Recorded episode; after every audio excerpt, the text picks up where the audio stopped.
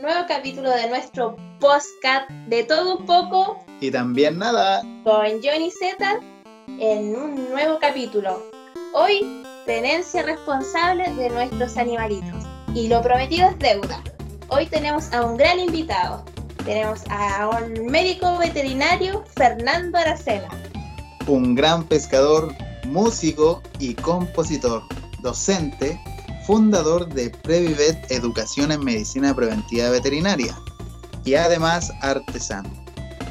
Doctor Fernando, bienvenido. Adelante. Muy, buenas noches, Johnny y Z. Eh, agradecer por este espacio. Creo que eh, es necesario para toda la gente que nos escucha hablar sobre la tenencia responsable de animales de compañía y bueno, que Previvet esté presente también, eh, aportando ese pequeño granito de arena asociado a lo que es la educación eh, a la población que, bueno, que tanto falta nos hace. Muchas gracias. Bueno, agradecerte a ti, Doc, por estar con nosotros y por esta gran colaboración. Pero antes de empezar con este nuevo podcast, nos gustaría saber un poco de ti, tanto como Fernando a cómo comenzó como médico veterinario. Claro, cómo inició.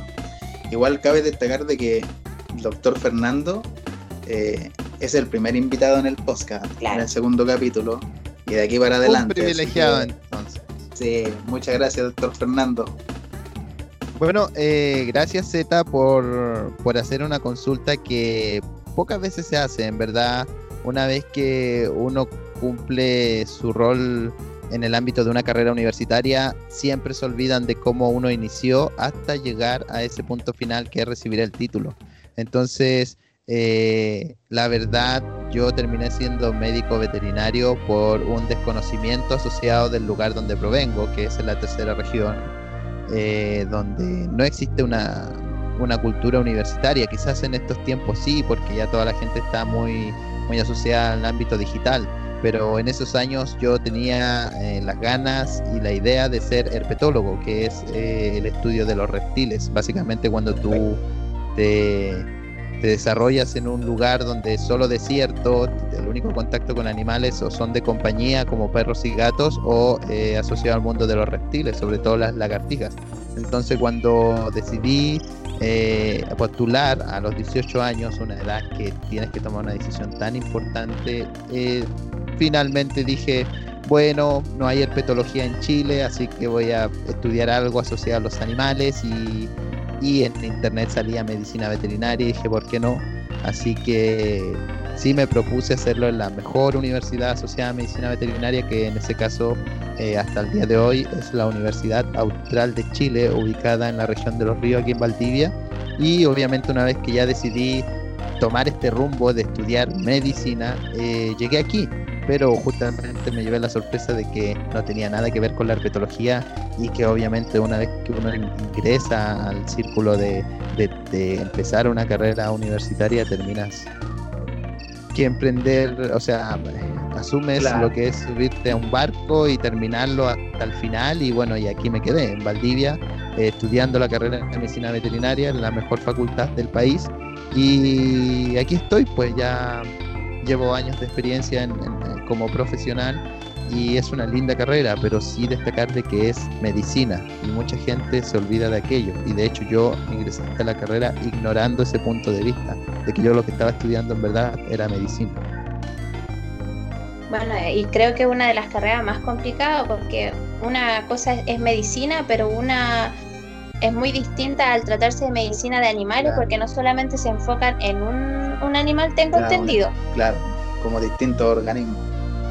Sí, justamente ahí se ve la gran diferencia asociada a la palabra veterinaria, que eh, engloba un montón de áreas que tiene que desarrollar el profesional mientras está estudiando la carrera. Entonces eso también lo tuve que aprender en el camino dentro de este desconocimiento que mencioné anteriormente. Entonces había un tema eh, muy asociado a que en ciertos lugares de Chile la medicina veterinaria siempre se relacionó a lo que era el mundo de los perros y gatos y bueno, aquí o cuando estás estudiando, cuando ya eres profesional te das cuenta que eso no es así, que al final y al cabo te das cuenta de que puedes trabajar en el área de producción, en el área, en el área de salud pública, que es donde yo eh, eh, me dedico, donde ejerzo mi vocación, en el área también de producción animal, en el área de pequeños animales, en el área también de lo que es inocuidad alimentaria, en el área de investigación. Entonces, al final y al cabo, es una carrera bastante versátil y que genera una gran diferencia social a la parte humana porque el médico veterinario tiene una visión ambiental de cómo funciona el mundo de los animales en relación a lo de los humanos. Así que es una carrera bastante versátil, es una carrera bonita, pero es medicina. Eso nunca tenemos que olvidar. Y dentro de todo esto, Nando, eh, ¿qué fue lo más difícil al tomar una decisión de irse a la tercera región a Valdivia? Yo creo que el único respaldo que tenía en ese momento era estudiar en la mejor, así de simple, y se dieron las oportunidades eh, y llegué aquí. Era como decía un rapero en esos entonces, eh, en lo que sea, pero el mejor. Entonces yo creo que si aquí estaba, o si hubiera estado en Arica, ah, o si hubiera estado en Punta Arena, eh, tenía que estudiar donde fuera. Aquí ya no estoy tocando el concepto de el clima, los, lo que significó alejarme tanto de mi familia, eh, aclimatarme desde un lugar tan seco a un lugar tan de tanta lluvia. Entonces, eh, esos son como cosas colaterales. No, no, es algo propio, pero yo creo que el gran argumento de, la tercera a la, a la región de los ríos, que estamos aquí ya en el sur del país, eh, solamente fue por estudiar en la mejor facultad. Bueno, Felicitaciones. Felicitaciones por haber logrado ese gran recorrido hasta ser el médico que, eres ahora. Claro. Bueno, ah, muchas gracias. Claro. Comencemos, con lo que... nos compete hoy, que es la tenencia responsable. Nos gustaría que nos ilustraras un poco, Doc, sobre lo que debemos tener en cuenta antes de adoptar a una mascota. Bueno, eh, yo creo que lo primero que tenemos que tener presente, ya sea cuando una persona decide adoptar, tener ese compromiso con un perro o un gato, es eh, preguntarse a sí mismo si su vida es compatible con la atención y la dedicación que requiere ese animal. Yo creo que como punto importante siempre tienen que tener presente que al adoptar un animal, ya sea un perro o un gato, independientemente de la raza, estamos hablando de un compromiso promedio de 15 años y no tan solo en el ámbito de la esperanza de vida de ese pequeño animal, sino que dependiendo de cómo nosotros lo cuidemos, puede ser inclusive hasta de 20, 25, inclusive hay animales que han registrado datas de 30 años. Entonces, no es una decisión de decir, ok, desde el punto de vista egoísta, yo quiero un perro ahora y hasta ahora nomás lo voy a cuidar, sino que tienen que tener lo primero eh, en mente, el compromiso que puede llegar a a, traducirse en 15 años de una compañía. Si es que se cuida bien, obviamente. Yo creo que todos tenemos una historia asociada de que de alguna manera hemos perdido una mascota en tiempo en que no corresponde asociado a la esperanza de vida. Pero lo primero que hay que preguntarse es si mi vida es compatible con un compromiso de 15 años. Y no tan solo eso. ¿Y por qué pregunto por el tema de la, compatibilidad? Porque nosotros tenemos que tener siempre presente, primero, eh, para qué lo queremos. O sea, si respondemos unas típicas preguntas como ¿por qué? ¿Por qué quiero un animal de compañía? Si mi respuesta es asertiva, tengo que ver otros factores. Si el estilo de vida, por ejemplo, el estilo de vida de una persona que trabaja en su rutina diaria, donde ocho horas pasa en un lugar de trabajo y va a tener un animal, no sé, en un departamento, en una casa con un, con un patio que puede ser estrecho, bueno, le va a dar solamente la atención el día de la mañana, cuando esté tomando desayuno y solamente en la noche después de llegar de trabajar pero eso a veces a nosotros no nos, no nos permite asociar de que esos 15 años nos pueda acompañar ese animal y decir, bueno, aparentemente no le puedo dar el tiempo que él requiere si es que eh, yo mantengo mi rutina de esta manera. Y lo otro, además de estar asociado al tiempo de un animal de compañía, es no tan solo un tema de tiempo de compañía o de 15 años, sino que también el mantenerlo. Estamos hablando de que es un animal y un animal desde que es un cachorro a, llegar al estado adulto requiere mantención, requiere alimentación y un alimento de calidad, requiere de agua y ojalá que sea potable Y no tan solo eso, también sus manejos sanitarios del año, su vacuna, su calendario de desparasitación, todo eso se va a traducir en un recurso económico que yo también tengo que ser capaz de solventar, porque si no eso se va a traducir en un malestar del animal y que la verdad eh, va a terminar siendo va a terminar siendo una carga para la persona que decide eh, hacer este compromiso.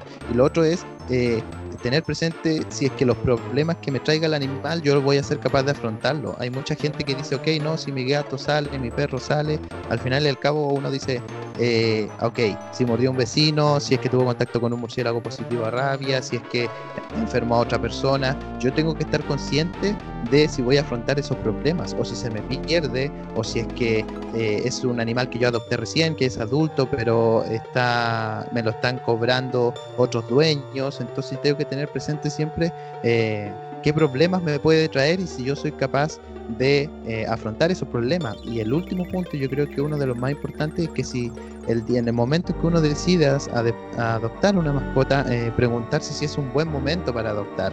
Hay gente que solamente asume que puede ser un bonito regalo, pero quizás no es el mejor momento para hacer ese regalo.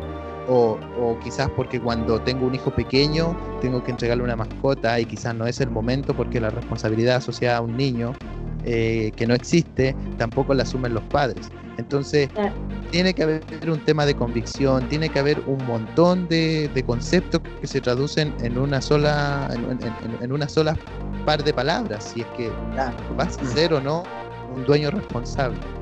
Entonces, no es llegar y decir que era una como Exacto. ¿Cómo pasa de una mascota al auge del llamado popularmente el perrijo, el gatijo, etcétera, etcétera. Bueno, personalmente siento que eh, esto se viene dando hace muy pocos años, la verdad. Yo creo que tanto ustedes, John y yo venimos de generaciones donde sabíamos que había un perro y el perro se alimentaba con las sobras de, la cocina y el perro era libre, uno no sabía que había de que desparasitarlo, el acceso a la medicina veterinaria solía ser un poquito exclusiva. Eh, y el animal se da así, se da así, se da así.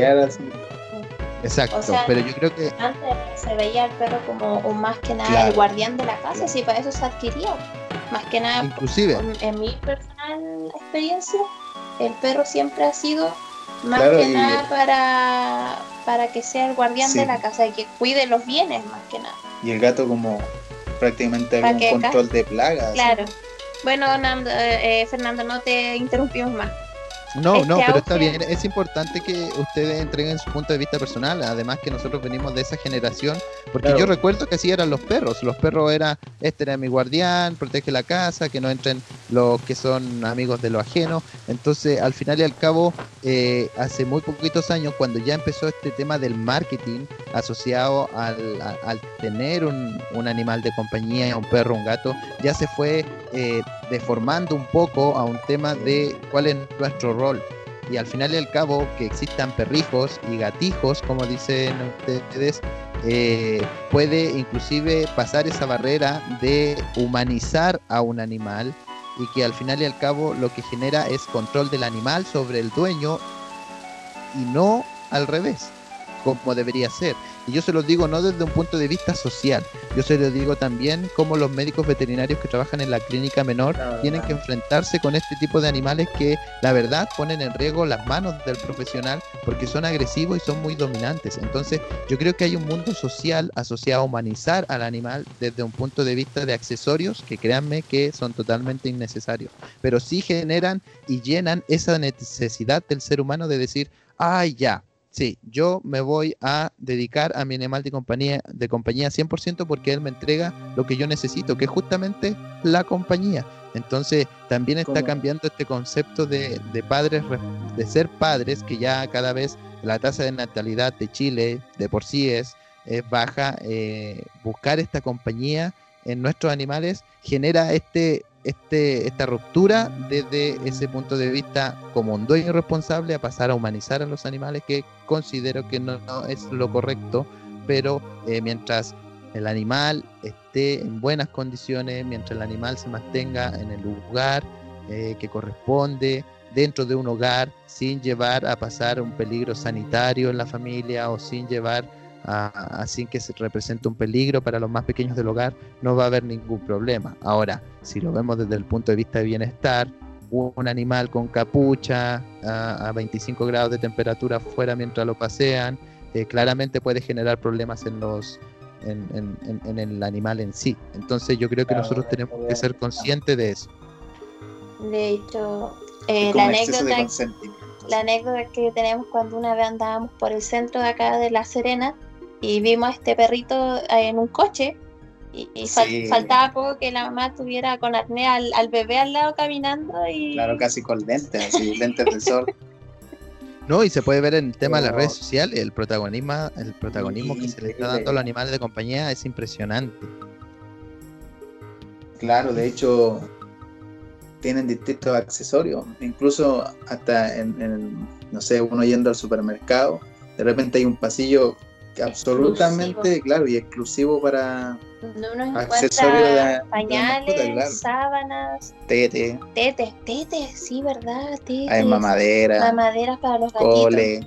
No, sí, hay, hay un montón de, de mercancía. Como lo Sí, justamente los ejemplos que ustedes dan eh, se vienen dando yo creo que 5, 6, 7 años atrás, donde uno podía ver una góndola asociada a alimentos, pero ahora es un pasillo completo asociado a todo lo que puede hacer pet shop o, el tema de accesorios, inclusive es, es, es, un mundo gigantesco asociado a los juguetes, asociado al tema de eh, los premios, asociado a las salsas, que son como em, complementos alimenticios. Eh, eh, eh, no, y de hecho hay un mundo en que no se ven los supermercados asociados a lo que son estas nuevas dietas de alimentación eh, natural, se llama dieta BARF, que eh, generan productos y subproductos animales para entregárselos a las mascotas como snack nutritivos y saludables. Entonces, al final y al cabo, es un tema que es social, netamente social, pero yo creo que podría estar muy relacionado a lo que es este cambio eh, cultural asociado a que un animal de compañía no viene siendo solo ese perro que nosotros reconocíamos como guardián, sino que entrega mucho más, entrega, eh, entrega lo que es inclusive afecto a cualquier tipo de emoción. De hecho, escuchar y leer que amo más a los animales que al mismo ser humano porque ellos son nobles y darle lo que es esa eh, concientización asociada a su rol, ya sea ecológico o no ecológico, es impresionante. Doctor Fernando, ¿está conforme con la ley de tenencia responsable? Ah, es bastante complicada su pregunta, Johnny. La verdad es que cuando se gestó la ley por allá por el 2015, el 2016, eh, que esta ley ya venía estando congelada hace muchos años en el Congreso y después que pasó este incidente lamentable ya en Santiago, en Santiago cuando eh, mataron al perro Choló, eh, ahí cuando lamentablemente quienes gestaron la ley fueron grupos animalistas y, yo puedo ser bien honesto al decir de que no se incluyó ningún profesional del área, o sea, médicos veterinarios no estuvieron detrás de la redacción de esa ley.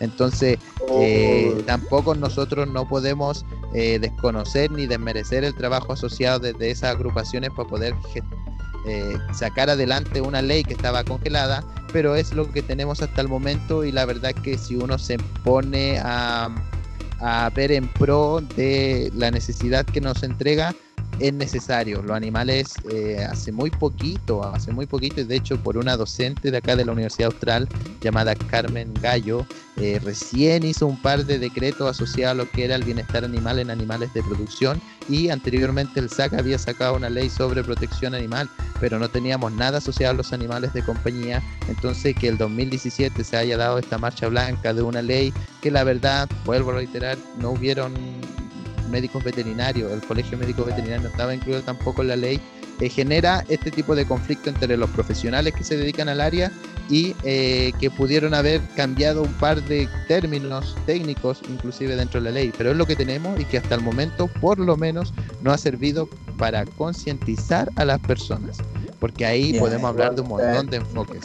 O sea, es bueno, es bueno que exista esta ley, de que se puede mejorar, ojalá que se mejore y eh, se tome en cuenta la opinión de los profesionales del área y no tan solo eh, un punto de vista asociado al tema de animalistas en sí. Y cuando me refiero de animalistas, me refiero a las personas que eh, protegen perros y gatos, porque el concepto animalista debería ser un poco más universal. Claro, un poco más, sí, toda la razón. es una opinión personal. Sí, pues, solamente, demasiado. Y tenemos que tener en cuenta que ahora el auge de, tener distintos tipos de mascotas ya no se encasilla solamente en perro y gato. De hecho, hasta, hasta cerditos se están teniendo de mascotas. Bueno. No, de hecho, ya está el mundo exótico que eh, está dentro de un marco legal, también la gente ya lo está prefiriendo. Entonces, no ah. es hay, hay, que verlo desde un punto de vista más macro de lo que se puede tener en casa y que nosotros podamos ser dueños eh, responsables de esas mascotas. Ahora es importante asociar que la ley 21.020 de tenencia responsable es una ley que está bien enfocada sí a lo que es el animal de compañía, entiéndase perro y gato. Mm. Bueno, no sé si estás un poco informado, pero se viene una fecha bastante importante para el país que es el plebiscito, el 25 de octubre. 25 de octubre. Sí, aquí vamos a dejar nulas las ideologías, acá se llama a votar a cualquiera, rechazo o apruebo, pero lo importante que va a entrar acá en el podcast es que un grupo grupos de animalistas están pidiendo que se incluya a los animales en la nueva constitución. Como médico veterinario, ¿qué opinas respecto a eso, a ese movimiento?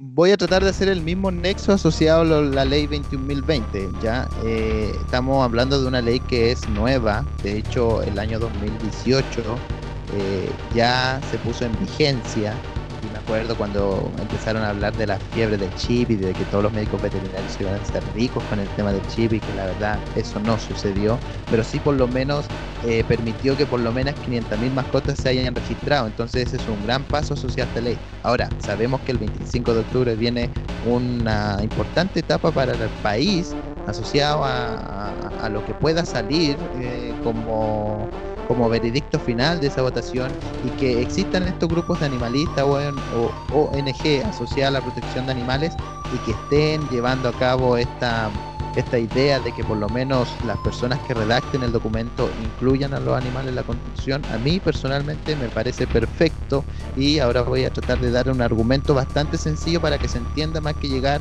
eh, más que entrar y dar detalles al, ámbito del tecnicismo de lo que se ¿ya? Pero actualmente en el código civil, actualmente en el código civil eh, los animales en general eh, son considerados bienes muebles, ¿ya?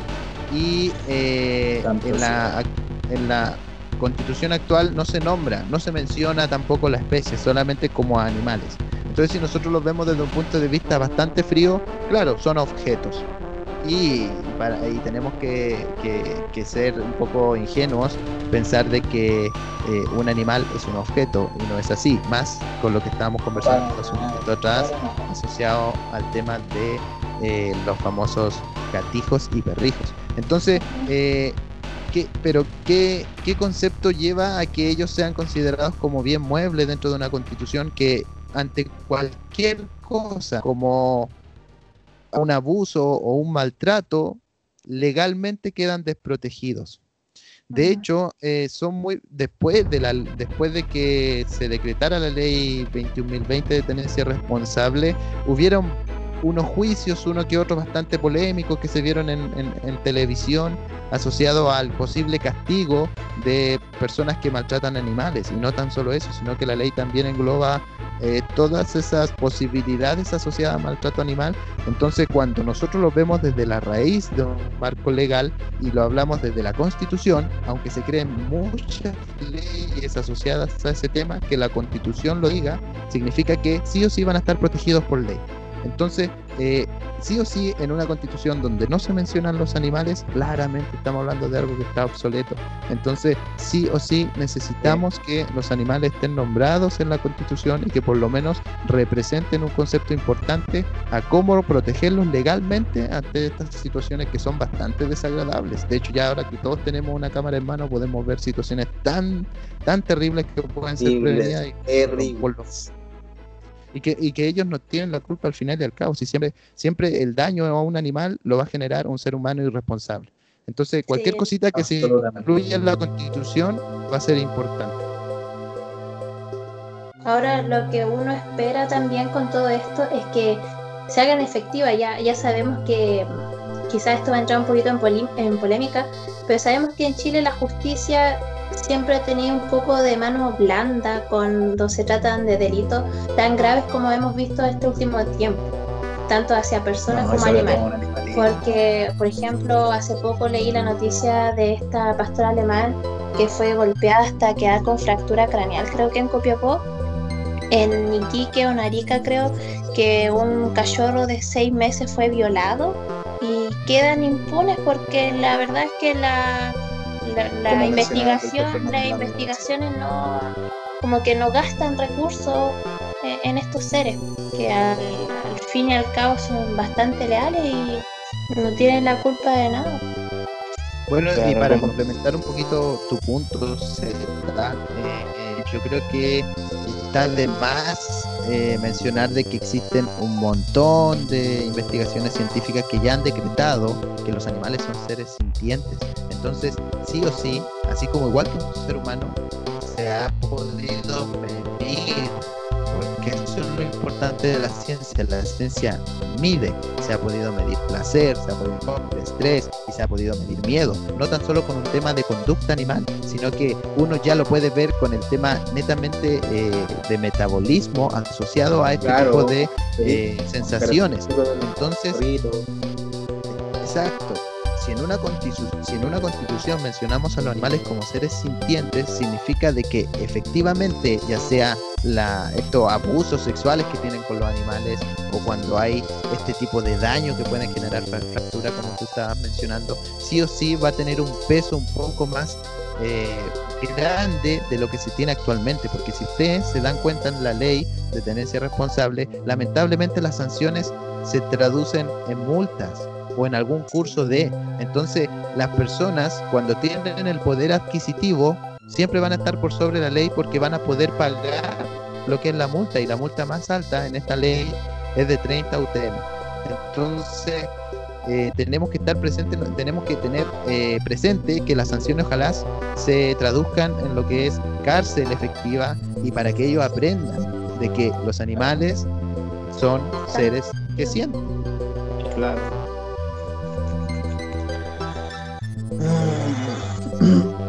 Increíble. Doctor Fernando, Cuénteme, John. Bueno, eh, yo estuve leyendo un poco, pero la verdad es que no me quedó eh, claro. Se podría decir que la ley Cholito, como se conoce hoy en día, y la ley 21 21.020 es distinta la una y la otra. ¿Tienen alguna diferencia?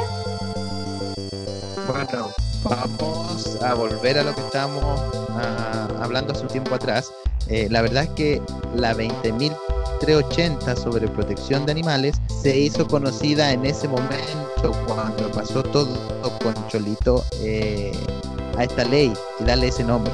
Pero eh, como hubo una transición entre este evento de Cholito y que se decretara la ley 2020, eh, se generó una confusión asociada al tema del nombre de la ley. Entonces ya actualmente se entiende y se conoce la ley Cholito como la ley 21.020 de animales, o sea, de tenencia responsable de animales de compañía. Y la otra quedó como ley de sobre protección de animales. Así que que la gente mencione la ley Cholito como la ley 21.020 está bien, se asocia y se, se refieren al mismo documento, así que en ese sentido no deberían haber confusiones. Bueno, Nando, eh, o sea, doctor Nando, perdón, la patudez. ah. No se preocupe, esa es la idea. Hay una un reglamento sobre la tenencia de perros peligrosos. Y esto lo voy a decir con comillas, porque yo la verdad personalmente no creo en, en razas de perros peligrosos, más que nada en, en dueños peligrosos. ah. Como médico veterinario, ¿nos podés hablar sobre un poco del reglamento ese? A ver, eh, yo creo que nosotros en el, en el mundo de la profesión entendemos a estas razas como PPP, perros potencialmente peligrosos, ¿ya? Y lamentablemente, como muchas de las leyes en nuestro país, eh, hablan mucho desde un concepto general, ¿ya? Y tratan de meter en un mismo saco para que se entienda ciertas razas que tienen una muy mala reputación asociada a lo que son estos eventos de agresividad y de que han generado inclusive la muerte en las personas. Ahora, la ley 21.020 eh, de tenencia responsable menciona como seis o siete razas asociadas a que sean potencialmente peligrosas y la gran diferencia entre una y otra es que los que sí o sí están dentro de esta ley, como los Rottweiler, los Doberman, los Pitbull, los Dogo argentinos, etcétera, eh, son razas que deben ser inscritas como potencialmente peligrosas y que además ellos tienen que tener dos eh, requisitos especiales asociados al otro tipo de perros. Uno es que sí o sí cuando lo saquen a pasear con correa tienen que usar bozal. Y lo otro es que sí o sí debe existir un curso de adiestramiento canino, ya sea para lo que es el animal y un adiestramiento en el ámbito de etología para lo que es el propietario.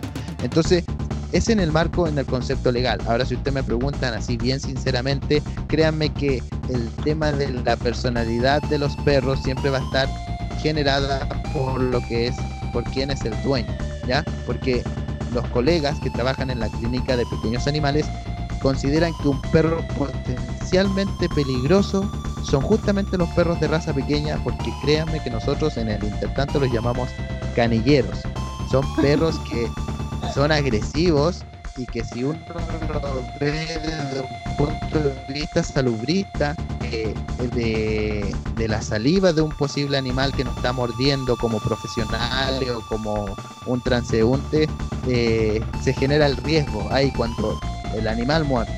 Entonces, no tan solo hay que verlo desde un punto de vista de la quijada que pueda tener un Doberman versus a uno que puede ser un Poodle, sino que para nosotros un perro potencialmente peligroso es un perro que puede morder y que puede generar daño en una persona y que en el caso de que no tenga sus eh, manejos sanitarios al día podría generar un, un problema de salud, ya sea por un tema de enfermedades infecciosas o por un tema de traumas, que la mordida sí o sí va a generar un problema de dolor, de sangrado, etcétera, etcétera.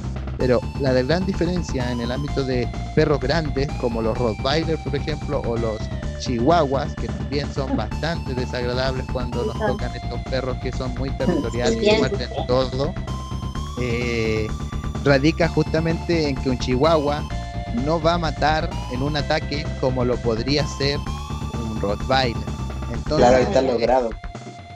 La, ley indica esta raza y le da estas especificaciones, pero créanme que en el mundo de los médicos veterinarios eh, consideramos otras razas potencialmente peligrosas que deberían ser inclusive incluidas como y registradas como eh, potencialmente peligrosos. Pero así como tú me mencionas, la personalidad del perro es directamente proporcional a la educación del dueño. Bueno, es como lo, bueno, si estamos hablando del auge de perrijos, gatijos, al final es como tú educas a tus hijos, van a ser como el reflejo. Como el reflejo, pues, como adulto, como perro adulto, etcétera. Créanme que yo he visto muchas situaciones donde las personas, por ejemplo, yo soy dueño de un perrito y si me viene un vecino o una vecina a visitarme eh, y me va a abrazar, el perro, por un ámbito de sentir eh, ¿cómo decirlo? Que su dueño va a ser atacado por un abrazo, eh, muerden a las personas inmediatamente. Entonces, ese tipo de acciones y eventos son las que se deben considerar potencialmente peligrosas. Ahora, yo creo que ustedes conocen ahí eh, entre sus vecinos más de alguno que dicen, no, que este perro es agresivo, que no puedo pasar, que no me deja cruzar, y estamos hablando que puede ser un perro quiltro. Eh, de tamaño mediano y que genera los mismos problemas de un Rottweiler, por ejemplo, que esté mal criado y que sea eh, un perro totalmente agresivo. Entonces, es un concepto que en la práctica no podemos llevarlo a tan poquitas palabras como seis o siete razas eh, que puedan generar hasta la muerte de una persona, sino que hay que verlo en un concepto de todos los factores que asocian a un evento que puede ser peligroso para un ser humano. Perfecto, doctor. Doctor, Cuénteme, Johnny. En el caso del fallecimiento de mi mascota, y si no hay legalmente un cementerio, claro, en la zona, en la respectiva zona, ¿qué debo realizar? ¿Cuál es el procedimiento? Wow, es una pregunta bastante interesante. ¿eh? Ah, la verdad es que justamente si volvemos a asociar el tema del marketing asociado al mundo animal o al tema de, considerar un perro, un gato como un hijo y darle los cuidados, créanme que hoy en día ver crematorios en ciertos lugares del país o ver cementerios asociados al tema de, de la sepultura digna de un animal que te acompañó tanto tiempo y que te entregó lindos momentos es una realidad pero sabemos que esas realidades suelen estar asociadas a un ámbito económico. Pero hay mucha gente que hace lo que no se debe hacer, que es básicamente el animal está muerto, lo meten en una bolsa, en un saco y lo tiran a la eh, basura de uso domiciliario. Eso es un foco de insalubridad y la verdad es que está penado por ley. ¿ya? Yo personalmente, si ustedes lo ven desde un ámbito de vista rural, donde se mueren animales por cierta enfermedad o porque lo atacan los perros, inclusive por una eutanasia eh, realizada por un médico veterinario, eh, hay gente que llega y lo abandona o los van a tirar al desierto, ¿ya? Yo creo que ese concepto eh, debemos eliminarlo de nuestra cabeza y por lo menos conocer lo que es un protocolo asociado a bioseguridad. Y a bioseguridad me refiero a que ese animal después de que pase su proceso de putrefacción natural, ¿verdad?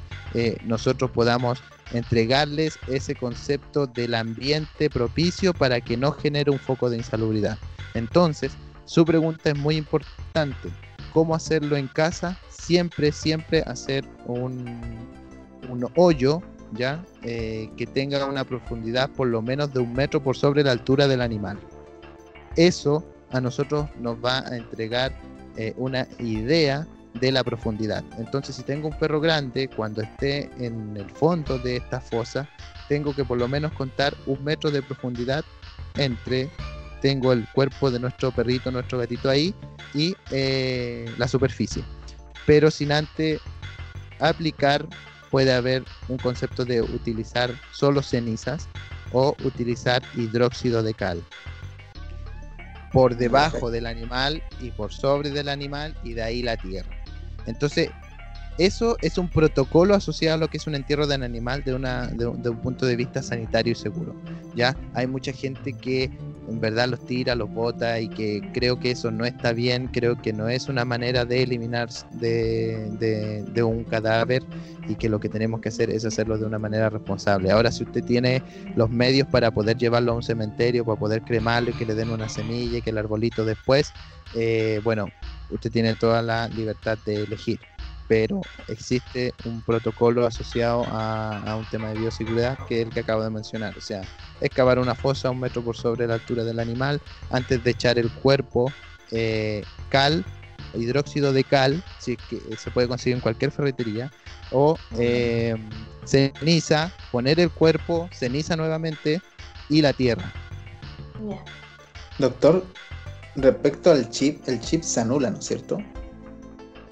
¿En qué sentido se anula? Claro, por ejemplo. ¿A qué, refiere con anularse? Como que se da de baja. la mascota fallece, se debe hacer ah, algún ah, trámite. Claro, el procedimiento en el, en, el contexto de un animal que esté registrado y que fallezca, ¿verdad? Sí. lo primero que hay que tener en claro es que un chip tiene una vigencia de por lo menos 15 años. ¿Ya? Inclusive hasta 20 años, 25 años inclusive eh, ciertas marcas de chip. Entonces uno generalmente siempre dice que lo va a acompañar por toda la vida del animal, es porque eh, involucra la esperanza de vida del mismo. Pero cuando nosotros responsablemente administramos el chip y lo ingresamos a lo que es Registro Nacional de Mascota.cl, lo que hacemos es ahí ingresar una serie de datos que asocia a ese animal con el dueño y una vez que fallece ingreso a través de esta misma página y la vuelvo a reiterar registro nacional de mascota.cl donde tú ingresas con tu clave única buscas, eh, o sea, perdón, ingresas los 15 dígitos del chip de tu perro que acaba o gato que acaba de fallecer y abajito existe una modificación de datos donde uno pone fallecido y aceptar. Ah, Es así de sencillo. Es modificar Sería como dato en el un registro. certificado de defunción, ¿o ¿no? no se genera un certificado de defunción como tal, pero sí es que yo como dueño responsable informo al Registro Nacional de Mascotas de que ese número de chip, o sea, asociado a mi mascota, ya eh, eh, significa y, y representa lo que es un animal fallecido. Espectacular, me encuentro increíble todo esto. Bueno, yo Eh, tengo una pregunta, yo creo que es la última, ¿sí? Eh, esto más que nada quizás como un, un sueño que uno podría tener, eh, Doc. Pero usted cree que esto del- de ver tanto perro abandonado, gato, etcétera, algún día acabe en nuestro país?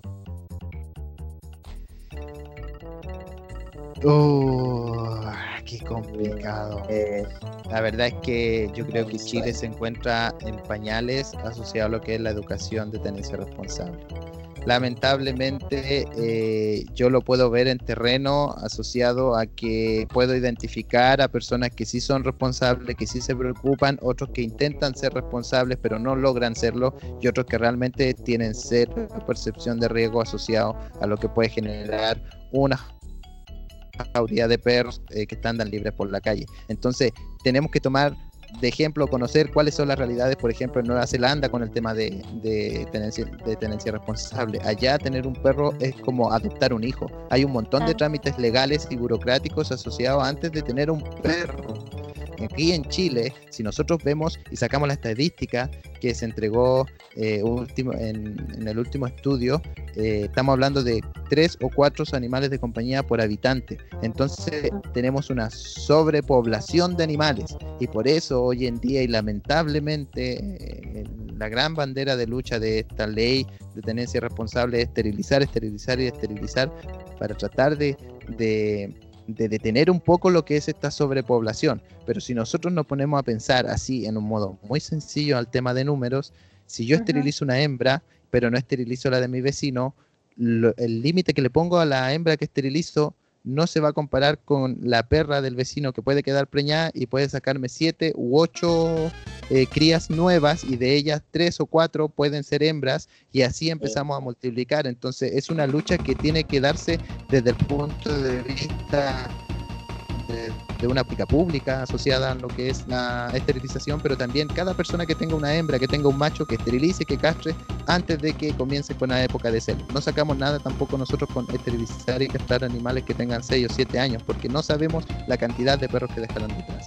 Yo creo que se puede generar un cambio a largo plazo asociado a la educación, pero pensarlo en el corto plazo de que no vamos a ver perros en la calle generando focos de insalubridad, problemas con la comunidad, que nadie se hace responsable, porque la ley igual habla un poquito sobre el tema de perros comunitarios, eh, yo creo que a corto plazo es muy difícil. A largo plazo con educación y en espacios como este, yo creo que sí podemos verlo. Además que las generaciones están cambiando. Entonces yo creo que estas sí. generaciones nuevas van a tener un poquito más de conciencia y se puede traducir, como digo, eh, a largo plazo en no ver perros callejeros y terminar de una vez por todas con tanto sufrimiento de animal que queda en la calle. Si ojalá fuera un problema de, un foco de insalubridad o de problemas de, con los vecinos comunitarios que puedan generar fobias que ataquen a personas, sino que eh, terminar con el sufrimiento de esos animales. O sea, nosotros vemos perros que pueden ser muy amigos de todos, pero los ve con sarna, los ve con tiña, los ve desnutridos, los ve comiendo. Entonces, al fin y al cabo, es sufrir, es sufrir. Y el abandono animal genera eso, problemas de salud pública y sufrimiento animal. Entonces, si no esterilizamos, vamos a tener perros así en la calle y la gente los bota y los bota y los bota y se traduce en lo mismo, en ver perros en la calle. Y eso es lo que no queremos. Es un círculo vicioso al fin y al cabo. Exacto. Doctor Fernando, Cuénteme, fundador Joe. de Pedivet, Educación en Medicina Preventiva Veterinaria. ¿Podría contarnos Sí. sobre este gran proyecto, doctor Doc? Mire, muchas gracias por darme ese espacio a hablar sobre Previvet, que es una asesoría educativa, ya de hecho se llama Previvet, Difusión, Educación y Transferencia en Medicina Preventiva Veterinaria, eh, que está, eh, se crea, se crea para ir a, a raíz de identificar un desconocimiento en general por parte de la población eh, asociado al mundo de los animales y las enfermedades que nos podrían transmitir. Yo creo que está el mundo emocional bastante, y ya lo conversamos en el podcast, eh, bien entendido, pero yo creo que mientras nosotros sepamos asociar eh, los problemas que nos podrían transmitir los animales asociados a enfermedades infecciosas, vamos a ser más conscientes y más responsables. Entonces, Previvet yo hacía capacitaciones, mientras trabajaba eh, en ámbito público asociado a investigación epidemiológica, las personas me hacían preguntas tan sencillas como ¿qué era vacunar?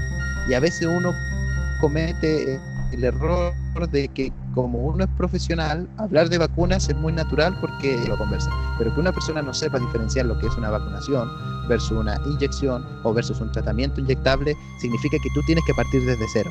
Entonces, cuando yo ya empecé a identificar este tipo de desconocimiento, independientemente del área, asociado al mundo de los animales, de la tenencia de responsables, de las enfermedades zoonóticas, que son las enfermedades que nos transmiten los animales, eh, dije, no, aquí yo tengo que hacer algo desde la base y tratar de llegar a la mayor cantidad de gente posible. Y así nace Predivet que tiene un eh, eslogan y yo creo que aquí también voy a aprovechar de repetirlo, que es prevenir es vivir.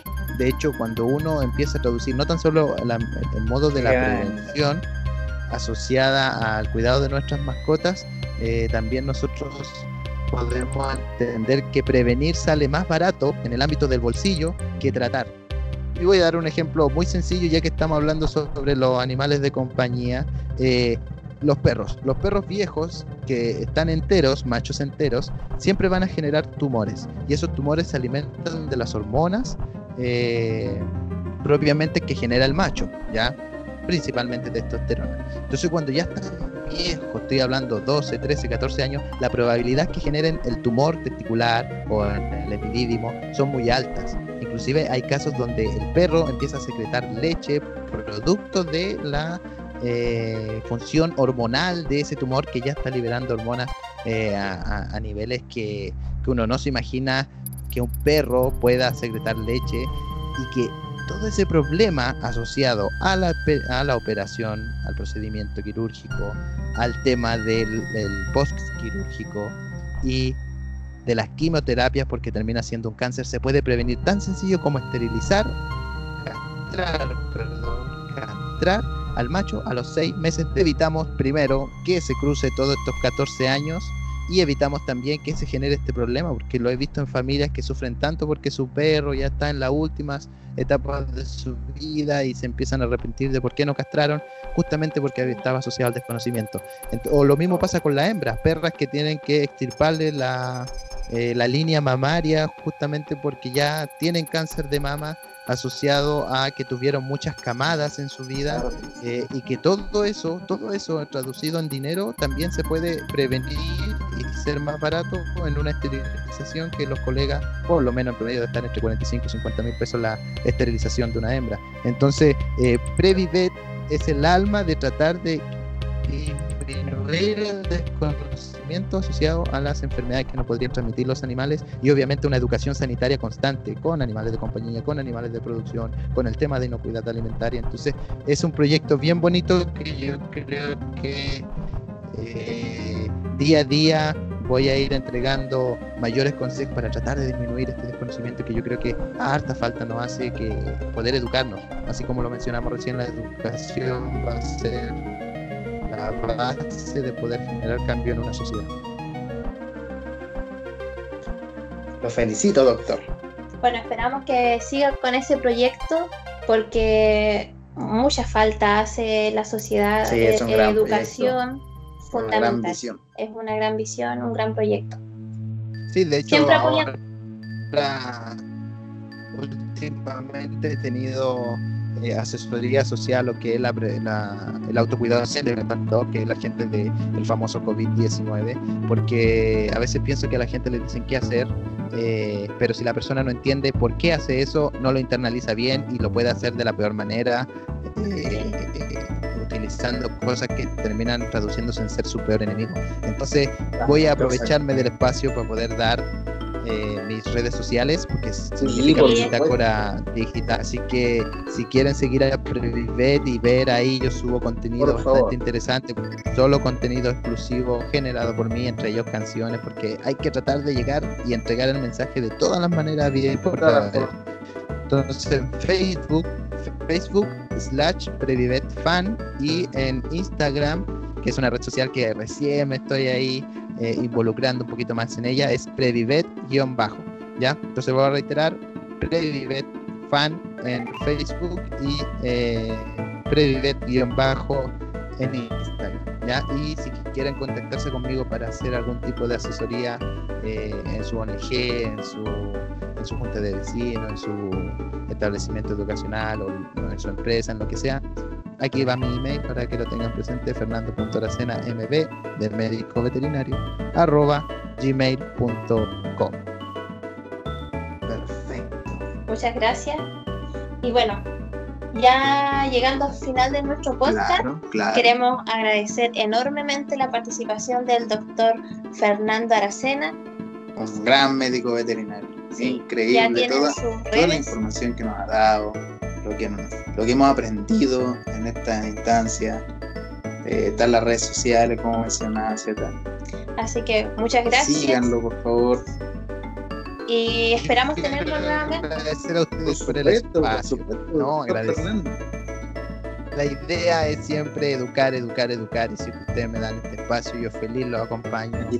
Estemos en contacto. Agradecer a ti, Z, a ti, Johnny, por eh, incluirme en este bonito, en este bonito podcast. Y espero que mucha gente lo siga y que les vaya muy, pero muy bien. Gracias, doctor. Bueno, ahora para terminar el podcast vamos a ir con las recomendaciones de libros, películas o series que tenemos. Claro. Por Johnny, por favor.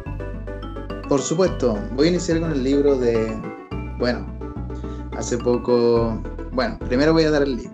Es la tira cómica Mafalda, Mafalda 07, si es que pueden el libro, eh, un homenaje a Aquino, el creador, sí, que hace poco falleció y claro, su, obra va a permanecer en la memoria de toda la humanidad porque es una increíble obra y bueno, la película es Marley y yo.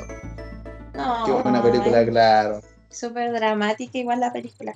Bueno, yo en este momento libro no voy a recomendar, pero sí va a ser una película relacionada al tema que estuvimos tocando hoy. Y es Siempre a tu lado, Hachiko, la película. Oh, Esa sí. Marley y yo, Hachiko. Hachiko también. del 2009. Es Bueno, basada en hechos reales. aprovechar, Sí, por Sí, favor. por supuesto. Doctor Fernando, recomendación. aprovechar ya que ambos pusieron dos películas asociadas al mundo de los animales, de los perritos eh, eh, eh, en general, pero yo voy a recomendar una que es un poquito más alegre, más entretenida para la gente que es sensible y se va a llorar, pero es una película antigua, yo todavía no la puedo pillar en, en lo que es eh, la internet, pero se llama Volviendo a casa, es bastante Ah. antigua, es una película bien bonita de dos perritos y una gatita eh, bien linda, así que yo se la recomiendo. Volviendo a casa es de Disney. Eh.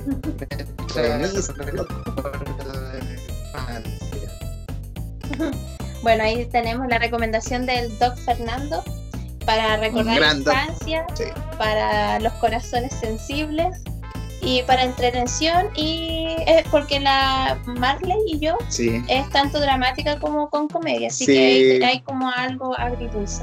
qué grande película. Sí. Ahora, el podcast, como saben, nosotros somos de La Serena. El doctor Fernando está haciendo soporte desde Valdivia, así que hay algunos pequeños inconvenientes, pero que no afectaron en la comunicación y Para esperamos que se claro. comprenda a todos los que nos están escuchando. Agradecer Doctor. nuevamente. Doctor Fernando, agradecido. No, Gracias a Increíble. ustedes. Muchas gracias. increíble este capítulo. De hecho, hemos aprendido, por mi parte, yo he aprendido mucho. Eh, y, doctor Fernando, cuando quiera, Aquí estamos para usted, para servirle. Entonces nos vemos No, en el próximo podcast de todo un poco. Y también nada, doctor, ¿algunas últimas palabras? agradecer nuevamente el espacio, agradecer a ustedes que le vaya muy bien y bueno, si tienen algún tema que quieran hablar, discutir, que sea breve, conciso, que estemos ahí, que podamos aportar, no duden en contactarme. Ya tienen mis Perfecto, contactos. doctor. Aquí lo vamos. Así que les Lo vaya vamos. muy bien, chiquillos. Muy bien, chiquillos. Muchas gracias. Igual, doctor Fernando, muchas gracias. Gracias a todos los que nos están escuchando. Por favor, compártanos en nuestras redes sociales, síganos, denle like y aquí estamos para ustedes. Nos vemos en el próximo podcast. Adiós. ¡Chao!